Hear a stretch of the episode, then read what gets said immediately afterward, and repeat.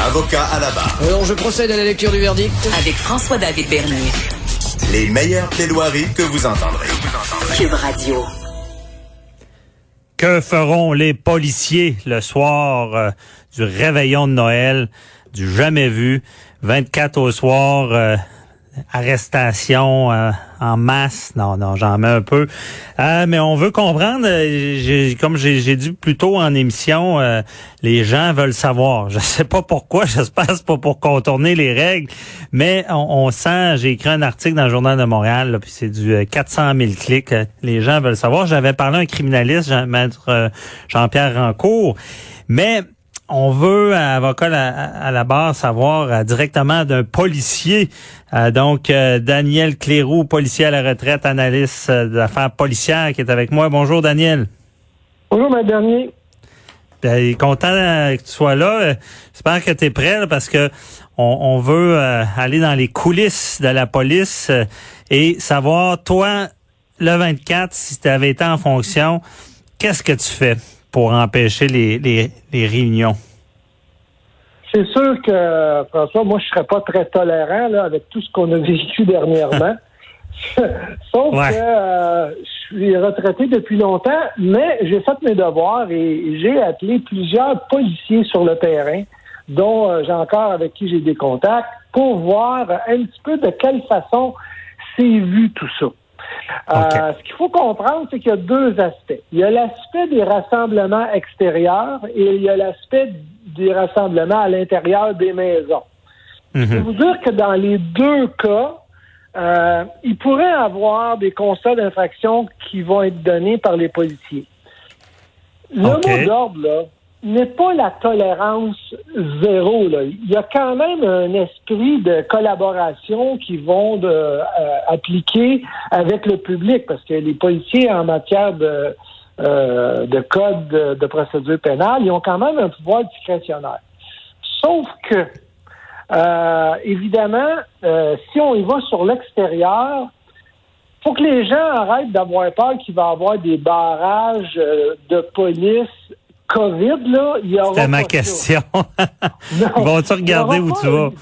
Il n'y aura pas des barrages policiers COVID. Il pourra y avoir des barrages policiers au niveau de, euh, de l'alcool. Par contre, on sait très bien qu'en date du 24, du 25, c'est pas là que le personnel est le plus important sur la route, parce qu'il y a quand même tous les congés qui sont accordés aux gens par ancienneté. Il y a quand même un minimum de personnel. De jour, il y en a beaucoup plus, mais de soir et de nuit, euh, le personnel va servir essentiellement à répondre aux appels d'urgence. Donc, s'il y a des barrages routiers, on va vérifier au niveau de l'alcool. Malheureusement, si vous êtes une personne de Montréal, et on vous retrouve dans dans période dans dans région, euh, mettons, de, de que c'est rouge, vous pouvez peut-être vous faire poser pas mal de questions, puis ça peut être compliqué. Mais il n'y a pas cette norme-là de dire on va faire des barrages COVID, là, ça sera Ah, mais Daniel, ça, peut être compliqué. Ils peuvent te donner un ticket? Ben, c'est parce que y a, y a, dans le décret, on dit qu'à l'intérieur d'une automobile, mettons, il faut que les gens euh, portent des masques. Il y a une certaine tolérance, on dit que les gens sont à la même adresse, mais euh, si c'est pas le cas, il va y avoir des constats d'infraction. OK. Ils peuvent, ils peuvent tu dire, ben, tu viens, je regarde ton permis, tu es de Montréal, tu es à Québec, t'as pas d'affaires ici, puis je te donne une contravention? J'ai, écoute, j'ai pas cette, euh, j'ai pas cette référence-là parce que ça n'a pas été fait. Mais euh, je, serais pas surpris que, euh, avec un petit peu d'enquête, peut-être que vous seriez obligé de revirer de bord aussi. Là, de, ils vont vous dire, ben, vous en allez pas par là, vous retournez chez vous. ah ouais, ils pourraient faire ça. Il pourrait... ça a été fait au début, là. Euh, tu souviens pas, il y avait des barrages dans certaines régions, pour on disait aux gens, tu peux pas passer, tu t'en retournes, t'as pas d'affaires dans le coin. Fait que, euh, en quelque part, il peut y avoir euh, une certaine influence qui va être faite, qui va être fait là-dessus. Mais il pourrait pas, si tu es de Québec, mais il y, a, des gens qui me témoignent des choses à propos du pont. Mais quelqu'un qui, qui s'arrive sud, ben, dans la région de Québec, désolé, ou, ou Montréal, c'est pareil. Quelqu'un qui rive sud, rive nord, euh, traverse euh, et là, il se fait dire, ben toi, ton adresse, et ça arrive euh, sud. Qu'est-ce que tu fais, ça arrive nord? Peux-tu répondre, mais moi, mon, mon dépanneur favori, et ça arrive nord. je vais aller acheter ma, ma pinte de lait là. Mais tu peux t'en sortir en disant, ben, j'ai ma mère qui est tout seule, je m'en vais la rencontrer. Mais là, ça se limitera pas à juste une question. Si tu réponds C'est ça, c'est dangereux. une réponse comme ça, c'est dangereux là. Parce que, Avis légal, ne faites pas ça. ouais, faut que les gens comprennent là. Euh, je dis toujours, la police, c'est pas des caves. Là. Ils vont. Une simple réponse n'est pas nécessairement suffisant à avoir euh, toutes les informations. Ils sont habilités à poser des questions puis à comprendre où ce que les gens vont là quelque part. Ouais. Mais c'est quand même les barrages, c'est quand même fascinant que euh, il va y avoir des contestations sur ce genre. Mettons quelqu'un qui est dans sa ville, tu sais, c'est comme euh, d'empêcher la liberté de circulation. Là, ça, euh, en cours, ça pourrait, ça, ça, pourrait être plus dur pour les policiers. Là.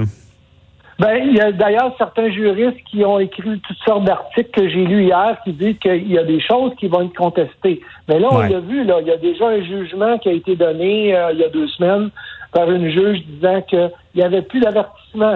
On n'avait pas d'avertissement à donner. On peut immédiatement donner un constat. Fait qu'on voit que ça, on- ça commence à s'éclaircir. Il y a certaines Ouais. choses qui commencent à s'éclaircir. Est-ce que les gens veulent vraiment prendre une chance d'avoir un constat à 1000 dollars plus les frais, puis dire, mais aller le plaider, il me semble que c'est bien du trouble pour, euh, pour Ah une non, journée c'est ou sûr. deux. Là. Ouais, ouais. Ça, c'est sûr que c'est c'est ça c'est jamais payant contestant un- une contravention. J'ai tout le Non. temps dit. Puis c'est ça, c'est faut pas que la blague. euh, Il y avait une blague qui circulait sur les médias sociaux. On voyait le, le bon docteur Arruda qui qui pointait euh, Noël au Québec euh, 1546 pièces et 1000 pièces plus les frais. Noël dans le sud euh, 1200 pièces. Je veux pas que ça s'applique. Mais en tout cas, c'est c'est intéressant de savoir ça. Mais euh, ça, autre question justement, tu parles des avertissements. Euh, Est-ce que bon, vous faites un, vous avez enfreint la loi et euh, vous avez une réunion, vous êtes cinq, six, mettons vous êtes si vous êtes modéré, vous êtes ce nombre-là, euh, et là les policiers vous prennent. Est-ce que euh, ils ont le devoir de vous, vous donner un avertissement? Quand c'est chez vous, et si, si vous arrêtez, vous dites non, ok, c'est bon, on s'en va, tout le monde s'en va, est-ce qu'ils peuvent donner une ticket quand même? Bon, ça, j'ai éclairci ce point-là hier avec plusieurs policiers parce que je voulais savoir c'était quoi la consigne au niveau de certains corps de police. Quand on est dans une résidence privée et puis que vous décidez de recevoir de la famille ou des amis, Mhm. La, la police n'ira pas chez vous s'il n'y a personne qui appelle. Hein, on- il n'y aura pas des patrouilles COVID pour dire on va vérifier s'il y a trop d'autos devant une maison. Ça, Il n'y a pas, il y a pas, c'est pas prévu, là, pas de patrouille là-dessus. là. Non, Mais- non, il n'y a pas de patrouille là-dessus. Si, Mais- si par hasard ils voient, je veux pas trop te couper, excuse, mais si par hasard ils voient, ils peuvent intervenir. S'ils voient plein de chars, Ça pourrait être n'importe quoi, François. Là. Ça peut être une famille où il y a cinq jeunes dans la maison euh, qui habitent là, puis ils ont tous des autos. Là. Tu sais, Ok. ça, ça peut être n'importe quoi. Je disais, j'ai même lu en quelque part, je disais, stationnez-vous devant votre voisin. ça marche pas, cette histoire-là. Mais moi, je pense que ce qui peut arriver, c'est de la dénonciation. De la délation, de la dénonciation. Il pourrait y avoir des gens qui appellent pour dire, chez mon voisin, il y a beaucoup de monde. Et là, on va parler de cas extrêmes. Hein. Je penserais pas euh, qu'il y ait beaucoup de gens qui appellent pour dénoncer ses voisins, là. Mais dans le cas que ça va arriver, les policiers ont le pouvoir d'aller cogner puis de constater l'infraction et de, deman- de demander la collaboration des gens. Et là, il y a un pouvoir discrétionnaire à savoir est-ce qu'ils vont émettre un constat ou non. Bon, en partant, si les gens vous le- les laissent pas rentrer, ça va leur prendre un télémandat. Si les policiers sont, sont obligés d'aller chercher un télémandat, hey, vous allez l'avoir, le constat. Là. Je peux vous dire que si vous collaborez pas, ça sera pas facile.